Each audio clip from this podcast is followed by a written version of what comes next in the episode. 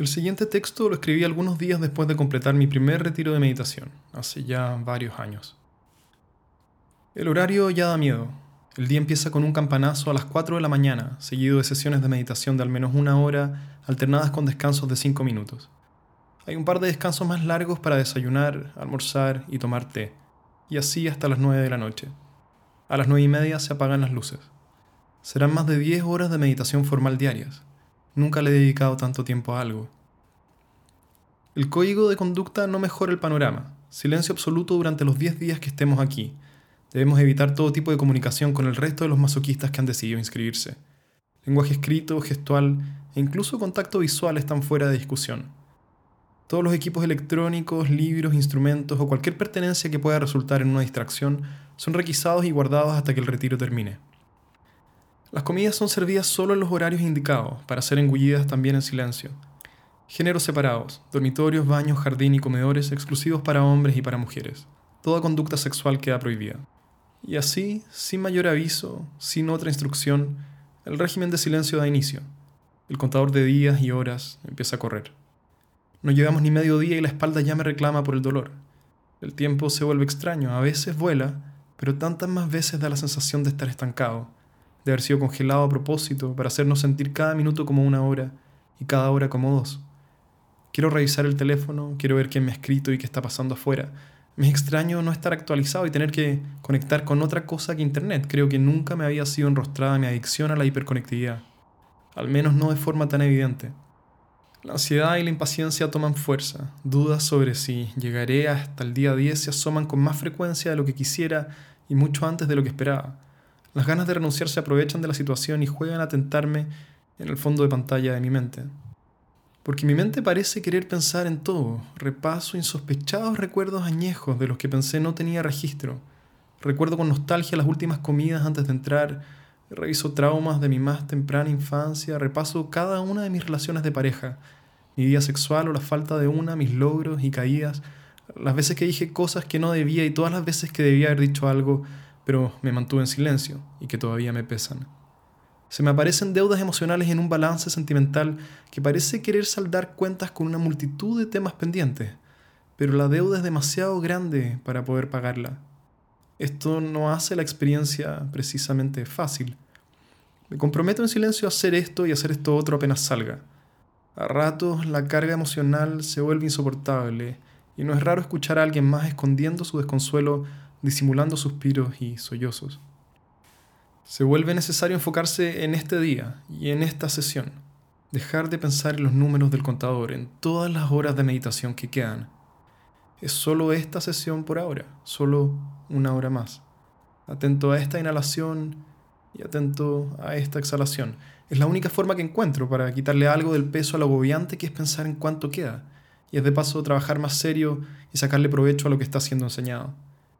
Mis recuerdos del tiempo dentro del retiro son borrosos, me es fácil perderme entre las horas y los días, pero recuerdo en particular los días 7 y 8.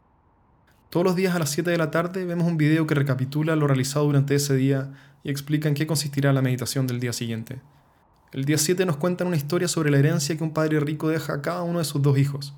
Al primer hijo le deja un valioso anillo de oro y al segundo un anillo de plata común. El primer hijo recibe su herencia dichoso, extasiado por la buena fortuna de haber recibido el mejor y más valioso de los anillos. El segundo hijo, al ver el anillo de plata, no salta de felicidad, pero tampoco se deprime por su herencia. Lo acepta simplemente como lo que su padre le quería hacer llegar. Pasan los años y cada uno de los hijos responde distinto al cambio de las estaciones. El primer hijo sonríe en gozo cuando llega el verano, pero se deprime y maldice su suerte cuando empieza el invierno y los días se vuelven fríos y cortos.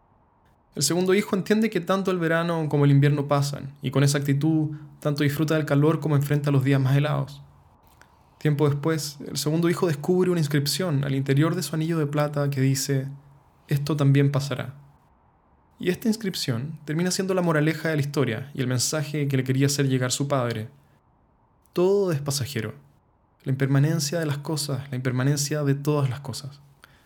Al día siguiente desperté con el eco de esta historia retumbando en mi cabeza. Esto también pasará, me repetí cientos de veces intentando capturar la esencia, o falta de esencia, de la transitoriedad, mientras observaba cómo cada momento se escapa, cómo todo se resbala.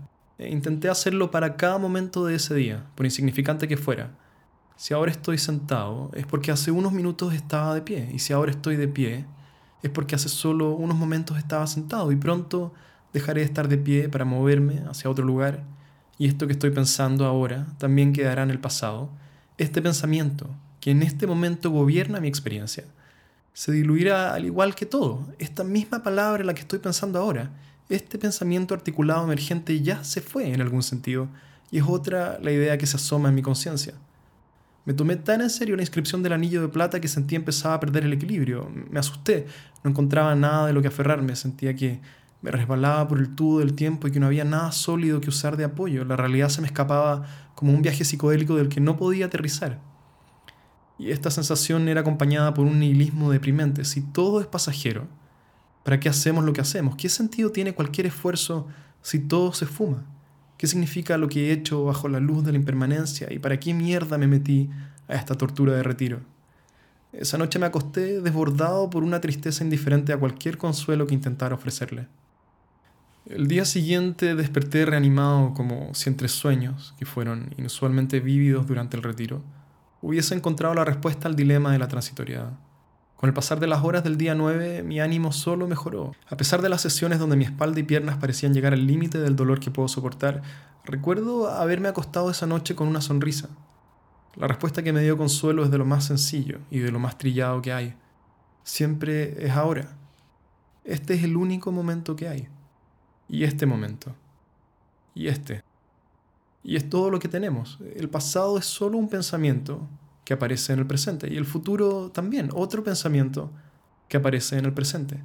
Estamos parados en el filo de una flecha que rompe contra el viento, pero pasamos tanto de nuestro tiempo tratando de revivir una flecha que ya quedó atrás o predecir dónde caerá más adelante, cuando la única realidad a nivel de nuestra experiencia es el viento que nos da en la cara en este momento. Y esta es una verdad liberadora. Estaba confundido cuando pensaba que nada tiene sentido. La respuesta a la impermanencia es que el único lugar donde buscar sentido es aquí y ahora.